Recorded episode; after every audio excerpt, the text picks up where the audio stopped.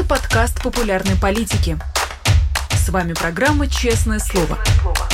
Здесь мы говорим о самом главном –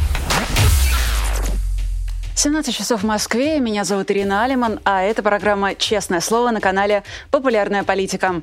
Нам здесь можно и нужно ставить лайки, можно писать комментарии в чате, а еще задавать платные вопросы через суперчат, а я буду передавать их нашей сегодняшней гости.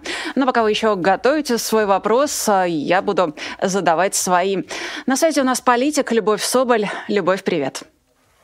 Здравствуйте. Спасибо за приглашение. Спасибо большое, что нашла время и смогла к нам прийти. А, хочу поговорить с тобой о новостях а, буквально а, дня вчерашнего. Он был достаточно на новости богат и некоторых новостях, скажем так, длящихся, даже, даже скорее длящихся событиях. Вчера все мы наблюдали буквально под вечер интересные новости от Минобороны. Там произошли перестановки, и Герасимов, Валерий Герасимов стал внезапно руководителем Суровикина, который до недавних пор, последние месяца два или три, был таким а, командующим объединенной группировкой войска и считался главным лицом войны, которая очень усиленно продавала пропаганду буквально из каждого своего канала. Э, скажи, пожалуйста, как ты думаешь, а, что это может означать? А, это какое-то решение Путина, может быть, стравить дополнительно свои, своих подчиненных, или это, может быть, какие-то усиливающиеся позиции Минобороны РФ? А, ну, для начала, вот мне понравилась фраза «лицо войны», да, потому что вот а, мы же все понимаем, кто такой Суровикин. Я на своем YouTube-канале «Любовь Соболь» делала а, ролик про него, я рассказывала, что это за человек. Это действительно мерзкий такой, мерзкое лицо войны, садист, а, человек, погрязший в коррупционных скандалах. Вот, вот примерно конечно, а, такая и есть путинская война в Украине. А, максимально садистская, грязная, и с большим количеством коррупционных скандалов. А что касается перемены места в этом серпентарии, то я думаю, что это не последний раз, и мы видим еще какие-то перестановки. Но в целом а, Путин, ну, можно сказать, тасует ту же самую колоду карт. А, вряд ли там появятся какие-то новые большие военачальники, которым начнет а, доверять. Я думаю, что Путин достаточно параноидального склада характера человека, и человек, который боится а, других людей, который никому не доверяет, который близко к себе не подпускает уже долгое время людей, которых, ну, таких новичков, скажем так. Поэтому там идет постоянная грызня и борьба. Вот она сейчас настолько ожесточенная внутри этого серпентария, что это постоянно прорывается так или иначе наружу. Минобороны напрямую ругается уже там с Пригожиным, Пригожин ругается с Минобороны, там где-то еще Кадыров, Суровикин и так далее, и так далее. Но а, я бы не придавала этому большого значения, потому что мы должны с вами понимать, что так или иначе все равно а, все этой а, войной, я не буду говорить, что это специальная военная операция, полноценная война, а, руководит, конечно, Путин, причем руководит не только как такой вот, да, некий стратег а, в общих чертах, там, да, какие-то направления задает, он руководит э, там, на уровне там, достаточно низкого э, водоначальника, и э, об этом было много очень публикаций, они будут повторяться, да, но мы понимаем, что так или иначе эта война все равно а, путинская не только по своей а, вот бессмысленной этой да, идеологии, но и а, по характеру ведения этой военной действия, да, то, что он лезет во все мелкие детали. Поэтому я не придавала бы большого значения вот этим перестановкам. Скорее, это действительно такое наглядное свидетельство того, что у них не все там в порядке, у них нет никакого сплоч... такого сплоченного духа и это просто садисты, коррупционеры, которые сейчас оказались возле Путина, которые борются за свои ресурсы, полномочия а, и влияние а, на этой войне. А что ты думаешь в свете этого о Евгении Пригожине? Ну, то есть а, считалось, что Суровикин, если... мне, кажется, мне кажется, всем понятно, что я думаю о Евгении Пригожине. Ничего хорошего точно не думаю ничего хорошего, это по умолчанию. А, я имею в виду, в последнее время появлялись а, разговоры о том, что у него, возможно, есть какие-то политические амбиции. И я понимаю, насколько для тебя, ну, насколько, может быть, некорректно выглядит со стороны мой вопрос о его политических амбициях тебе. Ну, то есть где, где Пригожин, где настоящая политика. Но тут вот в чем вопрос. Тот же Суровикин считал, что уж если не креатурой Пригожина и Кадырова, то, в общем, может быть, в каким-то партнером, в какой-то связке явно с ними находился. Пригожин с Кадыровым очень успешно до недавнего времени дружили против генерала Лапина, которого отставили, но вот буквально пару дней назад вернули.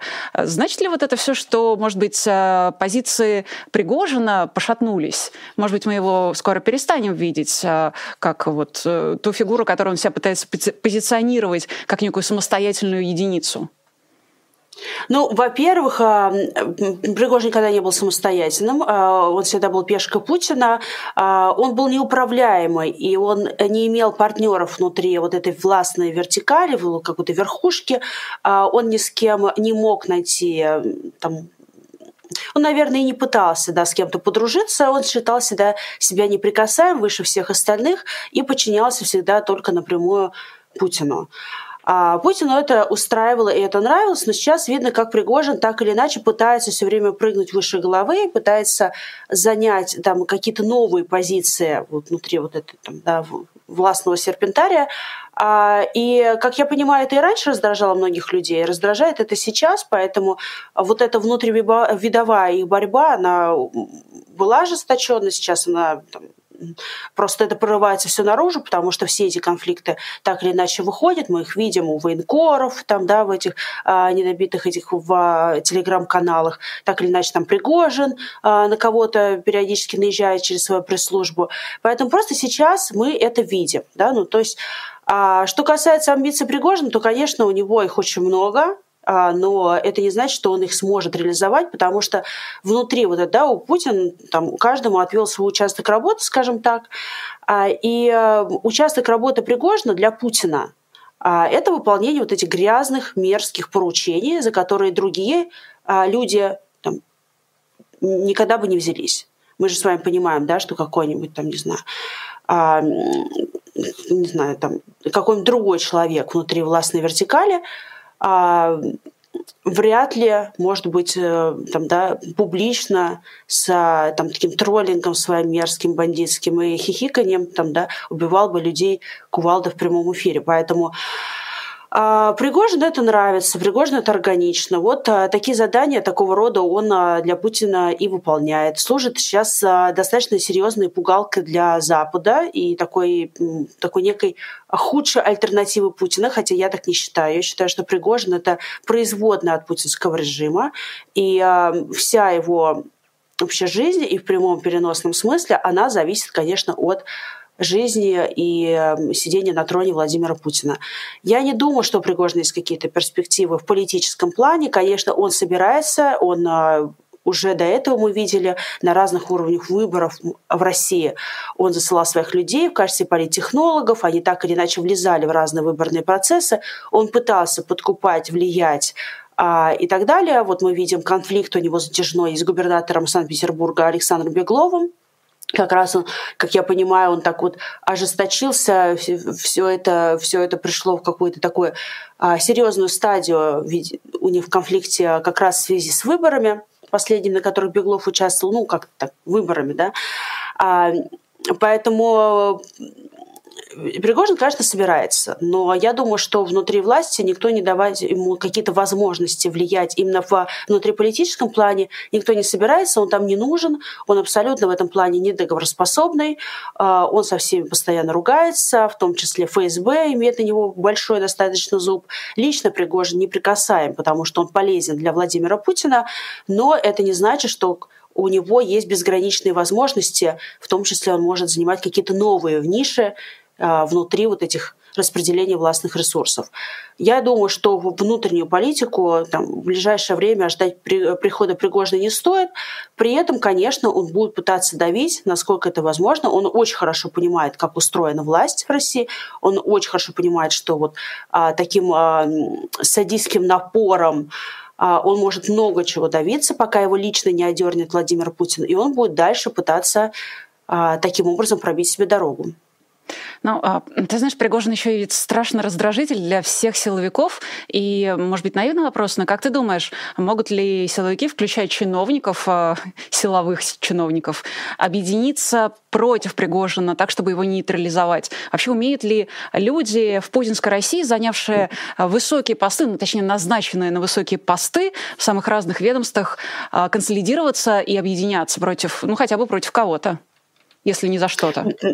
Понятно, что они там и так, э, так или иначе это делают, да, строят вот эти вот, ну не башни Кремля, да, но вот некие коалиции с друг другом постоянно воюют за эти ресурсы полномочия влияния, за то, кто кому, э, какую папочку передаст Путину, кто как отличится, да, и присвоит какие-то себе там заслуги или не заслуги. А, но опять же, да, то есть не только силовики, Пригожин не вообще не договороспособный человек в этом плане, с ним невозможно как-то объединиться и договориться и так далее. Он никого не будет слушать а, и всегда будет нарушать договоренности. Точно надо хорошо понимать, что с Пригожиным...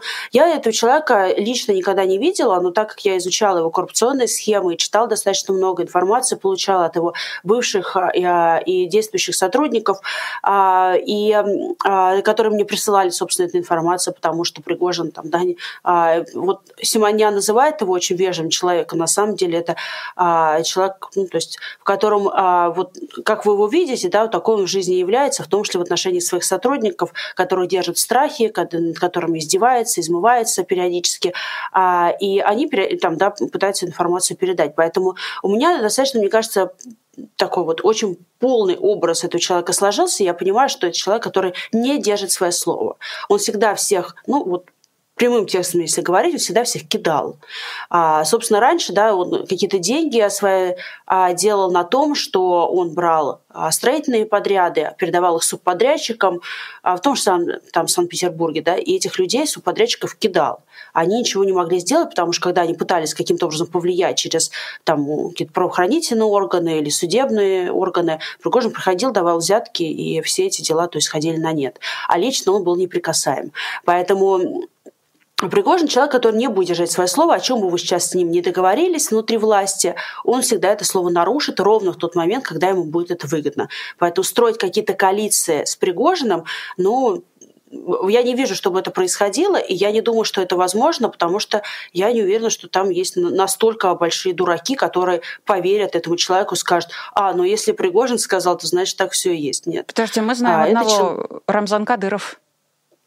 Рамзан Кадырову выгодно периодически там делать совместно какие-то фотографии, тоже у него есть своя линия поведения на паблике.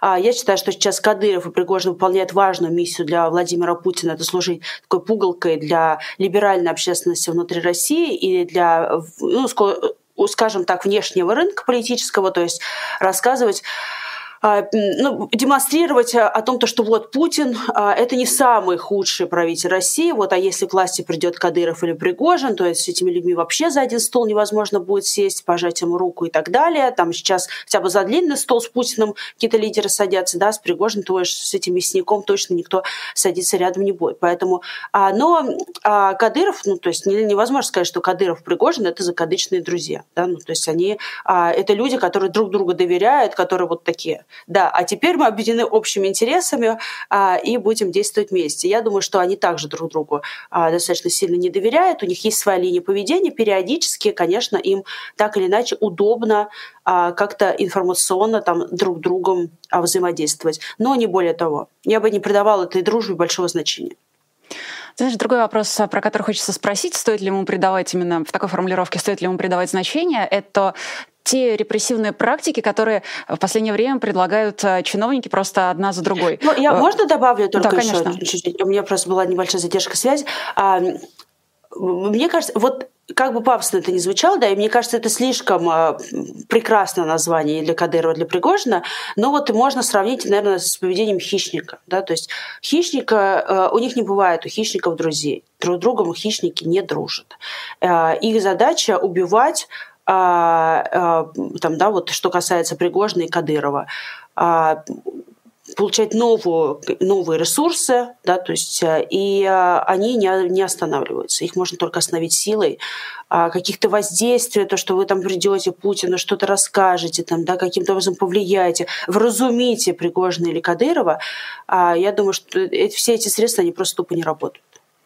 Ну, то есть мирного решения и законного решения по отношению к вот Нет, этому... законное там... решение должно быть, конечно. Я бы очень хотела увидеть э, и того, и другого на скамье подсудимых. У них целый букет а, уголовных статей, которые можно предъявить и очень быстро доказать. Я думаю, что работа следственных органов закончилась бы за одну неделю, потому что все лежит на поверхности, все уже доказано так или иначе нашей командой, независимыми журналистами, все их преступные мошеннические, коррупционные схемы и участие в преступной путинской войне, и наемничество, и организация организация наемников и так далее, и так далее. Все это лежит на поверхности. Более того, это сам Пригожин а, в этом неоднократно признавался публично через свою пресс-службу. Поэтому я бы хотела увидеть этих людей на скамье подсудимых. Я к тому, что а, для тех людей, которые считают, что с Пригожиным можно как-то договориться, а, найти какое-то взаимопонимание, разделить какие-то зоны ответственности там, да, и вот а, зафиксировать это, это слишком наивный взгляд, потому что Пригожин эти границы всегда будет нарушать, он будет всегда нарушать свое слово, если ему это будет выгодно. Ровно поэтому он найти таких своих, скажем так, ну не друзей, а партнеров внутри вот этой власти, власти, да, властного серпентария, он как раз и не может. И, и, и, и не сможет в будущем. Слушай, ну он в этом смысле мало чем отличается от Путина. Тот ведь тоже слово дал, слово взял. Абсолютно Конечно. его... Ну, поэтому они и спелись абсолютно его манера поведения. Тут, кстати, возникли недавно слухи о возможном закрытии границы, их тут же опроверг Песков. Он причем был очень многословен, вместо того, чтобы сказать, что он ничего не знает, и это не дело Кремля, он сказал, что это целая информационная утка и целая диверсия. А Скажи, пожалуйста, насколько это, на твой взгляд, вероятно, вот такое закрытие границы в России, и как это может быть оформлено юридически? Ну, то есть как-то официально это должно быть оформлено, наверное, чтобы не могут границы просто закрыться в один момент без э, объявления и объяснения причин? Ну, во-первых, надо сказать, что Официально это уже вот вопрос десятый. А, если смотреть по сути, то мы видим тренд, что власти очень не нравится, когда люди уезжают за рубеж. А, а в плане вот этих массовых оттоков высококвалифицированных кадров, особенно, как я, насколько понимаю, их не устраивает то, что уезжают программисты, айтишники и так далее. Вот они все время говорят, интеллектуальная элита, там Медведев над ней посмеивается все время, но при этом надо понимать, что власть это, власть это не нравится, в том числе в экономическом экономическом плане это достаточно серьезный урон наносит а, и, и так шаткой экономики России, поэтому все эти потоки людей, которые не хотят участвовать в преступной путинской войне, жить в, там, в апатии, беззаконии и так далее, и сейчас вынужденно покидают Россию, власть это все очень сильно напрягает. Это надо понимать. Поэтому отсюда как раз простекают все эти заявления, которые мы слышим буквально ежедневно о том, как можно наказать уехавших людей. Да? А давайте мы им налог там, до 30 10% поднимем, а потом они такие очухиваются, да, и, кто, и кто-то там э, чуть менее тупой, извините за выражение, из власти говорит, так они же вообще тогда уволятся, вообще уйдут в тени, мы тогда вообще их никаким образом не сможем вернуть, они там перейдут на работу другие иностранные компании, поэтому налоги поднимать, наверное, не стоит. А потом они там предлагают конфисковать имущество, совсем недавняя новость, а какие-то еще меры ужесточить и так далее. Пока это ни к чему конкретному не привело на законодательном уровне, но разговоры такие мы слышим буквально каждый день.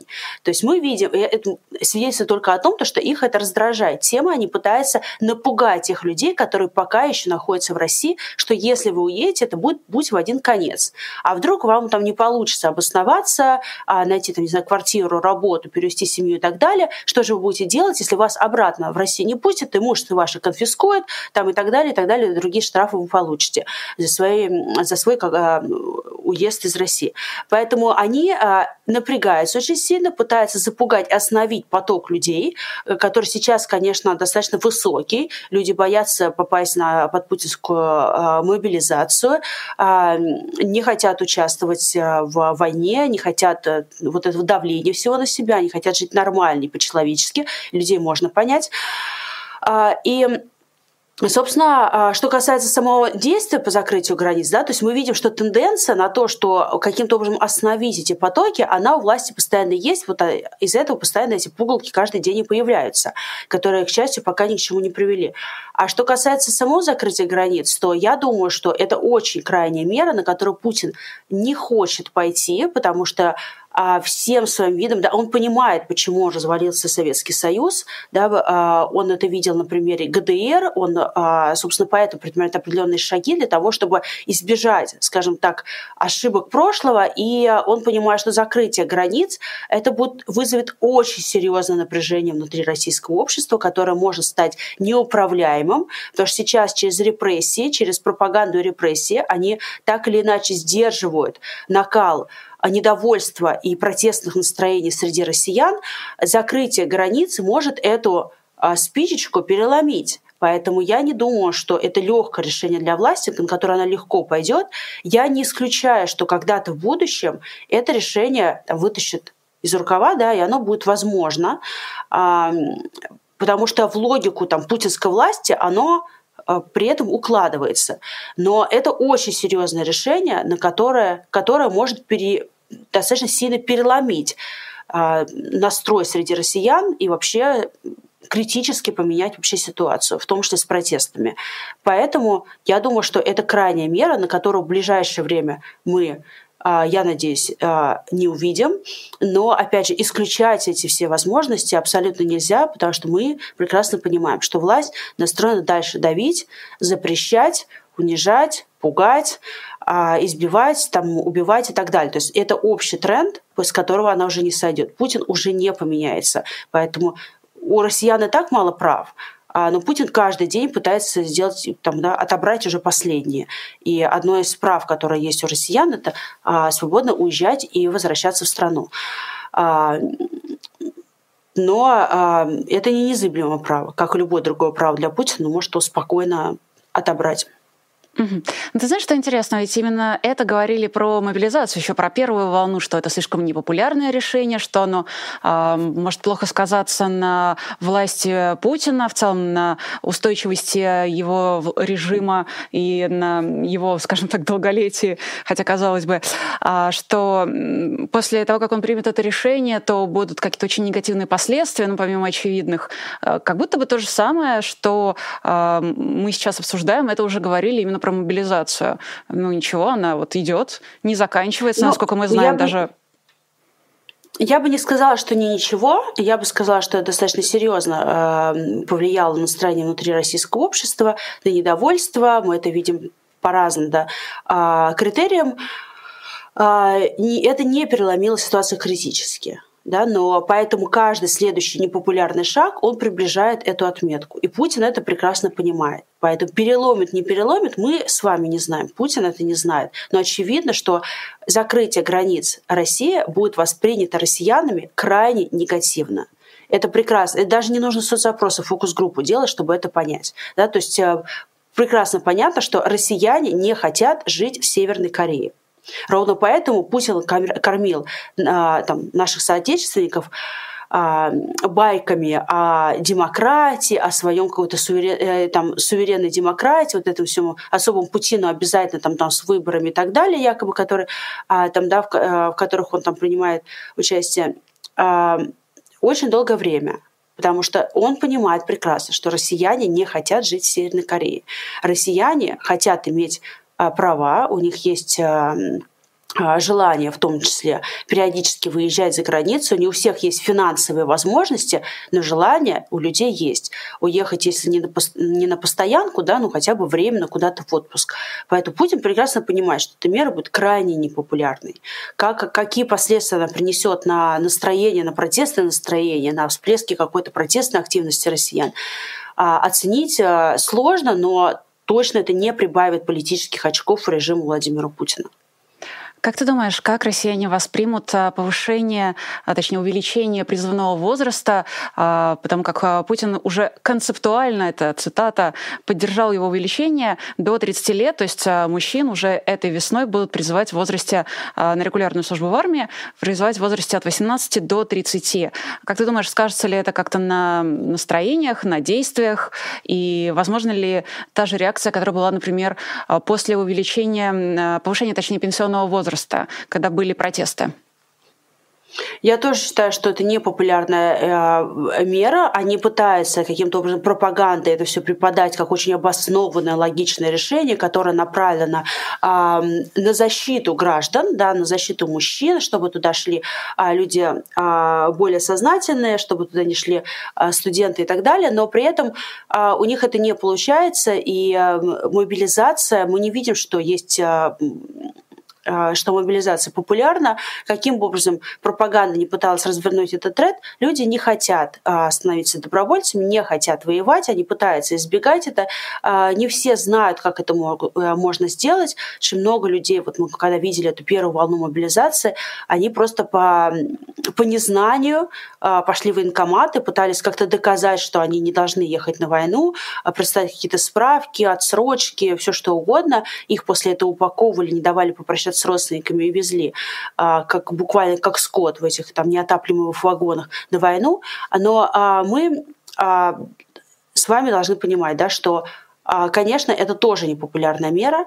Я не думаю, что это критически сломит настроение среди россиян, да, что это будет той самой, там, да, той самой соломинкой, которая переломит хребет, но при этом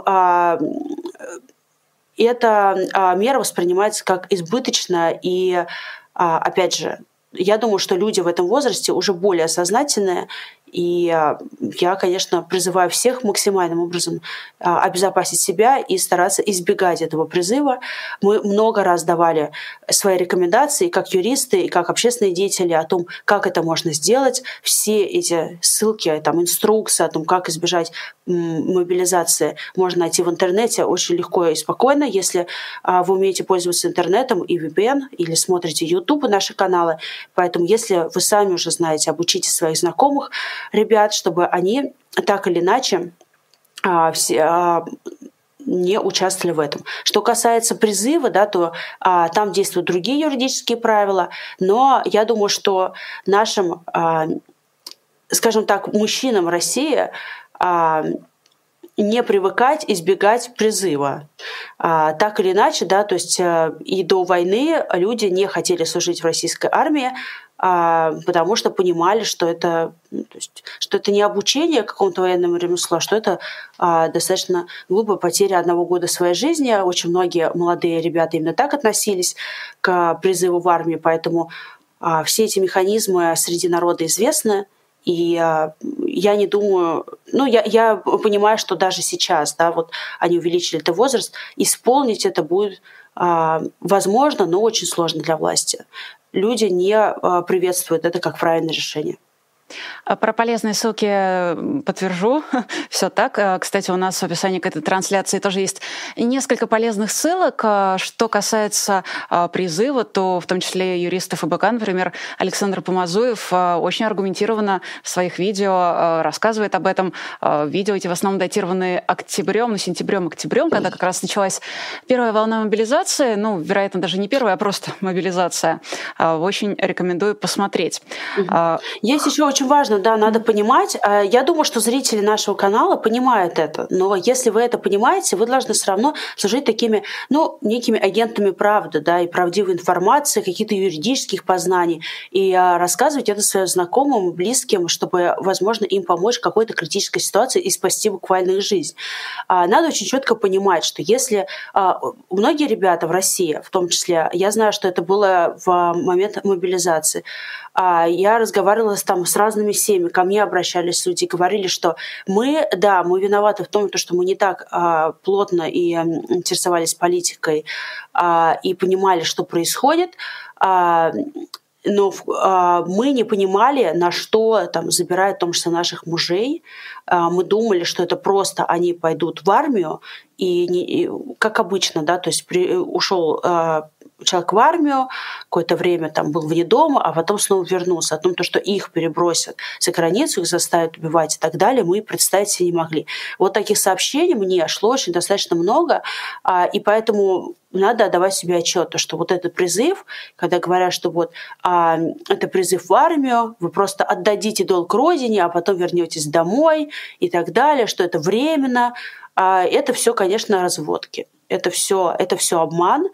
А для того, чтобы затащить людей, которые будут призваны так или иначе там, подписать бумаги, контракты и так далее, там, потом их добровольцами еще запишут, так или иначе, и затащить на эту бессмысленную, преступную, кровопролитную войну э, в Украине.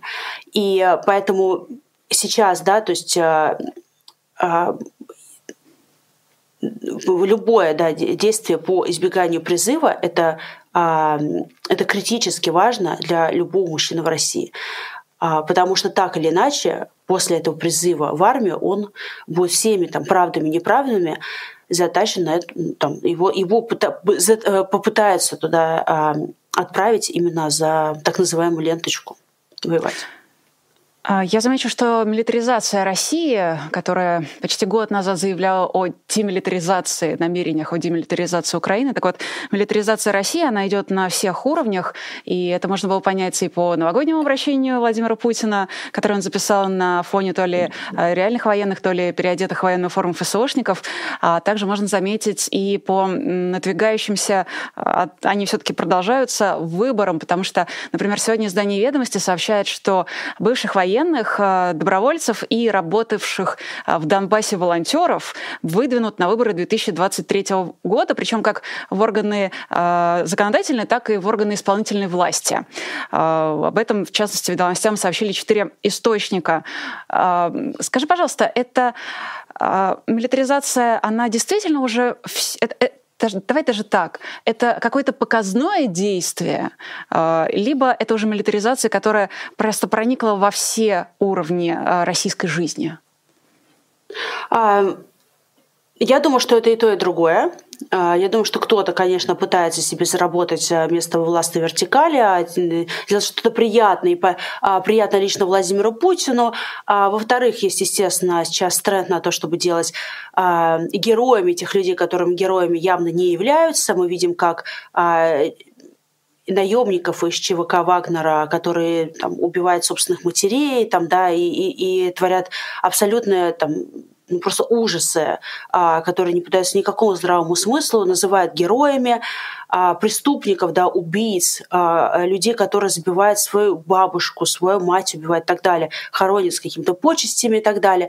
То есть мы видим, да, что сейчас пытается власть сказать, что вот если вы выполняете преступные приказы Владимира Путина, то так или иначе вы будете там, героем, а, вы будете поддержаны, а, вас могут выдать на выборы. Сейчас говорят о том, что могут там, предоставить какие-то льготы детям, мобилизованным для поступления в вузы и так далее, и так далее. А во-вторых, да, что нужно понимать, что они пытаются сделать войну нормой нашей российской жизни. То есть они пытаются сказать, что это нормально, что вот страна находится в состоянии войны, а все там, да, э, э, это норма, это не какое-то такое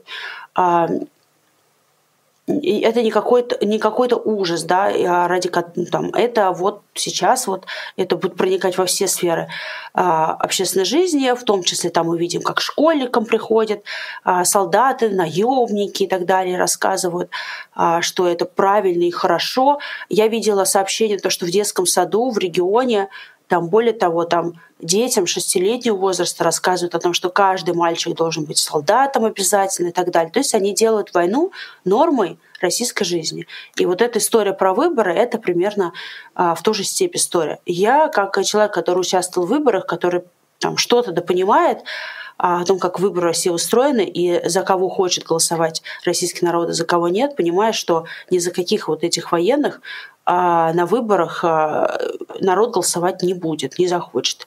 И для них также придется фальсифицировать, как это фальсифицировали для путинских а, певцов ртов, ртом, которые там участвуют на выборах, или каких-то других таких бюджетников, которые выставляли на эти выборы. Поэтому народ массово в едином порыве голосовать за военных, которые так или иначе убивали людей, где-то там участвовали, которые там были наемниками или солдатами и так далее – не захотят люди идти и голосовать, и никаким образом их не смотивировать, это скорее будет такая пиар-компания о том, что якобы власть а, вот отдает почести и выдвигает вперед лучших.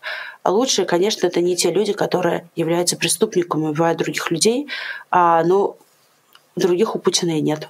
Заметь, как у нас изменились э, народные герои. Если в 2020 году это был э, Проценко, который вроде как всех спасал в коммунарке, и он э, был на всех плакатах, и был в своего рода даже таким лицом Единой России на выборах, но от мандата все отказался, вот, то сейчас это бывшие военные и даже волонтеры. Я просто напомню, что региональные я выборы... Думаю, будут, я думаю, их будут мешать, конечно. Их будут мешать, перемешивать друг с другом. Там постоянно каких-то актеров выдвигают, врачей, заслуженных заслуженных учителей, всегда. да, заслуженных учителей, но вот сейчас к ним э, прибавятся военные. То есть сейчас а, они будут говорить, что вот все, вот это путинская опора. Региональные выборы, я напомню, пройдут э, в этом году 10 сентября. Планируется выбрать 20 губернаторов и а, также депутатов э, ЗАГС Собраний. При этом Кремль уже готовится, в том числе и к избирательной кампании 2024 года. По крайней мере, об этом пишет другое издание, об этом пишет Верстка. А, сообщает, что после окончания новогодних праздников а, региональные власти получили от федерального центра распоряжение провести подготовку к будущей кампании. Вот до нее, кстати, еще, в общем-то, полтора года. И с э, точки сегодняшнего дня, как ты себе представляешь, как могут пройти выборы 2024 года, ну вот с теми вводными, которые у нас есть на сегодняшний день? Хороший вопрос, потому что на самом деле мы все с вами не можем а, сказать однозначно, что будет с нашей страной через месяц, загадывать до 2024 года.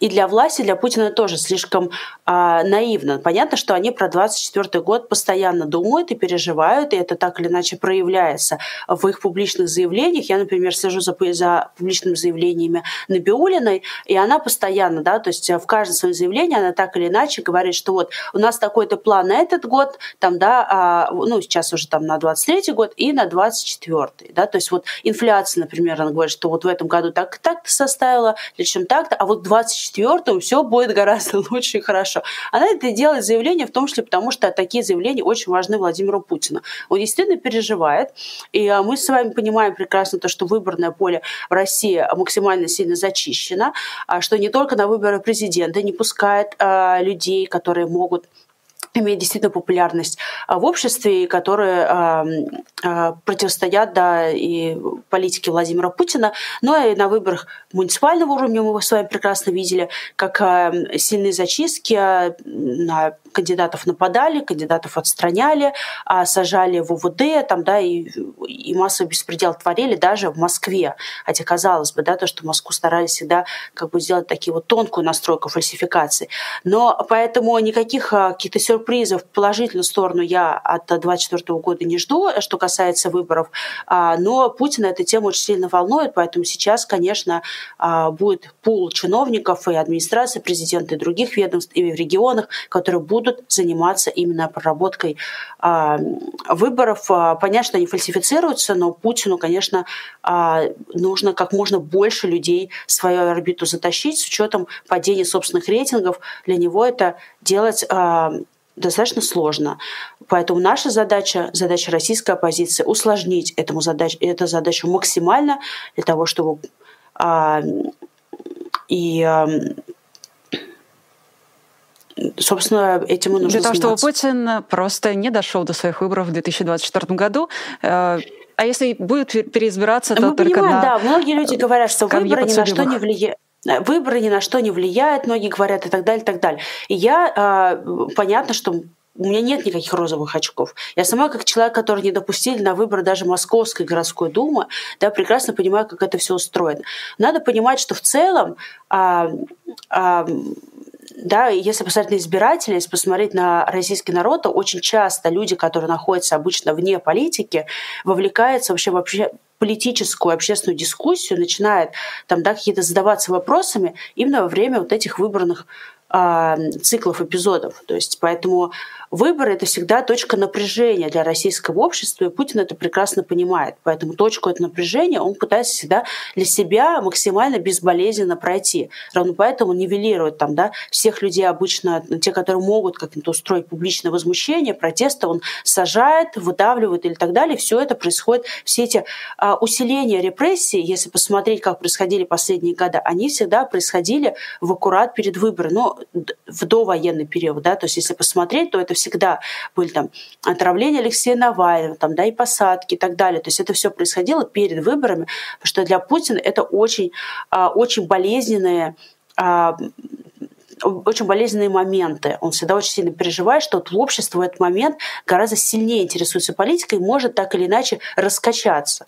Поэтому э, готовиться они будут заранее, но опять же э, мы тоже не должны э, сейчас заранее говорить, что ну вот, выборы, там все решено и так далее. Если Путин захочет, то, ну, а естественно, он захочет э, до конца своей жизни сидеть у власти, он будет у нее сидеть. Нет, мы должны делать все возможное, чтобы и во время выборов, и в период между выборами э, делегитимизировать режим Путина, рассказывать людям правду и бороться за нашу страну. Ну, к слову о политиках, которые противостоят, либо противостояли Владимиру Путину, сейчас не могут, потому что, например, находятся в заключении. А я сейчас и про Илью Яшина, и про задержанного Михаила Лобанова, и про Евгения Ройзмана, который под запретом определенных действий, и, безусловно, про Алексея Навального, а, как главного а, врага Владимира Путина, как ты думаешь, а, можно ли сейчас а, выражать, оставаться политиком в России, даже если ты в заключении? Могут ли эти люди что-то делать? Или только говорить на выступлениях, а, в заседаниях зала суда? Я считаю, что эти люди живые примеры и, и, и герои для нас, для россиян, такие путеводные звезды, да, то есть которые являются сейчас для, я думаю, для всех, я не только за себя скажу, но и, я думаю, за зрителей нашего эфира, являются моральными авторитетами для непререкаемыми да, сейчас. Поэтому нужно о них говорить, нужно их поддерживать, а, поддерживать не только, когда им плохо, но и вообще регулярно бороться за свободу политзаключенных. Это очень важная деятельность. И недавно мне очень понравилось в каком-то чате у нас коллега написал наш с тобой. Он сказал, что вот когда он давал пожелания на Новый год, он написал, что я хочу все свои пожелания на Новый год свести к тому, э, чтобы была свобода политзаключенных. Потому что если, условно говоря, Алексей Навальный, да, Илья Яшин и другие там а, политзаключенные России будут на свободе, значит, это будет свидетельство о том, что режим очень сильно поменялся, поменялся в лучшую сторону, что в России есть шанс на демократические перемены, и значит, что-то с нашей страной уже начало происходить очень хорошее а, и важное. Поэтому, конечно, а, судьба политзаключенных а, очень важна. А, и информационная поддержка никогда не будет лишней. Поэтому тобой... А, мы рассказываем, а, все зрители нашего эфира тоже вы можете рассказывать об этом, писать у себя. А, и я видела, большое спасибо хотела бы через этот эфир передать российским врачам, и не только российским, но в основном, как я понимаю, эти врачи, которые находятся сейчас в России, которые рискуют оказаться под серьезным давлением со стороны государства, все равно высказались в защиту здоровья Алексея Навального. И сейчас написали открытое письмо с требованием допустить к нему врачей, а, с требованием а, обследовать его, а, дать ему возможность принимать необходимые для его жизни лекарства и так далее. Поэтому это очень правильный и очень важный был шаг со стороны российских врачей, поэтому спасибо вам большое. Я с тобой тут абсолютно и полностью согласна. Там действительно большинство подписавшихся, а, они находятся в России, и они дают свои имена, свои должности, указывают город. Это невероятная смелость по нынешним временам. А, но я хочу тебя спросить вот о чем. Что мы все можем сделать, чтобы а, Алексей получил медицинскую помощь, казалось бы, неотъемлемое право, чтобы он получил лекарства, чтобы ему оказали помощь, чтобы он не болел в ШИЗО? Что мы можем сделать? Смотря э, смотря какие у вас есть возможности, да, то есть если вы врач, то вы вот подпишите открытое письмо. Если вы, вы не врач, но вы э, там, зритель нашего а, YouTube-канала, вы можете написать у себя в социальных сетях, что происходит. Информационная огласка это не является стопроцентной никогда гарантией для того, чтобы а, эта проблема, там, эта серьезная проблема была решена, но при этом а, это точно в плюс, а не в минус а, сегодняшнее положение Алексея Навального, который находится им заложником Владимира Путина, Путин очевидным образом контролирует сейчас ситуацию с Навальным, отдает эти преступные приказы для того, чтобы его как можно сильнее замучить в колонии, уже посадили в самые там, да, вот эти в одиночные камеры, в эти штрафные там а, изоляторы, в карцер, уже куда только там, да, внутри строго колонии там уже уже хуже, там, да, его создать условия уже было невозможно, так они попытались еще переплюнуть себя, они подселили к ним больного человека, который заразил Алексея, они подселили там соседнюю камеру человека, который, э, как я понимаю, у него не все в порядке с головой, и он постоянно орет и не дает Алексею спать, то есть они всем там, всеми действиями пытаются сломить Алексея и физически, и морально. И э, Наша задача как можно громче об этом кричать на всех углах, говорить об этом. А, и мы не можем да, физически сейчас вот, помочь, а, но при этом наш голос а, это наше оружие, по сути. Поэтому мы должны просто не давать эту историю замолчать. И каждый человек, да, пусть он какой-то с маленьким своим аккаунтом в социальных сетях или с большим, он может все равно повлиять. Поэтому просто нужно не давать эту ситуацию спустить на тормозах и замолчать, потому что ситуация на самом деле очень критическая. Действительно так, и вызывает она большие опасения, но я абсолютно с тобой снова соглашусь. Если есть социальные сети и достаточно смелости для того, чтобы расшарить что-нибудь, например, ту же петицию врачей, то это уже какой-то шаг. И последний вопрос тебе задам. Это платный вопрос из суперчата от нашей зрительницы Ольги. Она спрашивает, Люба, почему у вас так мало стало? А я вот знаю, что на твоем YouTube-канале буквально сегодня вышел новый ролик про Марию Захарову, поэтому, э, с одной стороны, э, чувствую некоторое противоречие Расскажи, пожалуйста, нашей зрительнице, а, как оно на самом-то деле обстоит. Нет, на самом деле, мне кажется, что меня очень много везде. Я даю постоянно комментарии и СМИ, а, появляюсь во всех наших, по YouTube-каналах, и активно веду свой телеграм-канал, и, и, и Твиттер, да, и в Фейсбуке что-то пытаюсь постить. А еще очень редко выкладываю какие-то а, видео и фотографии в Инстаграме, потому что уже не на все уже меня хватает. Но стараюсь появляться больше и говорить больше. И моя позиция, мне кажется, однозначна и достаточно понятна. Да? И что касается войны, что касается а, преступлений Владимира Путина, что касается коррупции и так далее. Поэтому на какие-то темы я постоянно высказываюсь. Где-то это делаю через видеоформаты, где-то как через прямые эфиры, как сейчас, а когда-то просто через комментарии в социальных сетях.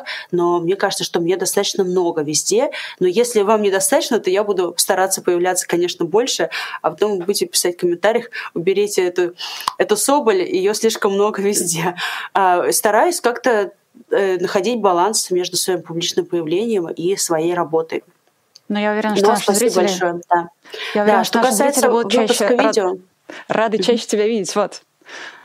Спасибо, да, прости, что иногда э, э, звук запаздывает. Mm-hmm. Мне очень хотелось, э, да, Э, что касается видео, то Мария Захарова, я про нее сегодня выпустила свой ролик на своем YouTube-канале. А мне кажется, что про Марию Захарову уже все, кто только можно, все знает и все уже рассказали, и все с ней понятно. Но мне хотелось подойти немножко с другой стороны и выпустить этот ролик. Этот ролик выпущен не в ее день рождения, но вот он у нее был накануне. А, и мне кажется, это такой вот некий подарок ей от меня, где я рассказываю а, такую историю и как она пробивалась по карьерной лестнице и как она превратилась в то чудовище, которым она сейчас является. А, поэтому мне кажется, что этот ролик будет полезен, а, будет интересен даже тем людям, которые, казалось бы, все уже видели, знали и читали про Марию Захарову. Я подошла немножко с другой стороны, не буду его пересказывать полностью, но, в общем, советую посмотреть. Вы слушали подкаст «Популярные политики». Мы выходим на Apple Podcast, Google Podcast, Spotify и SoundCloud. А еще подписывайтесь на наш канал в YouTube.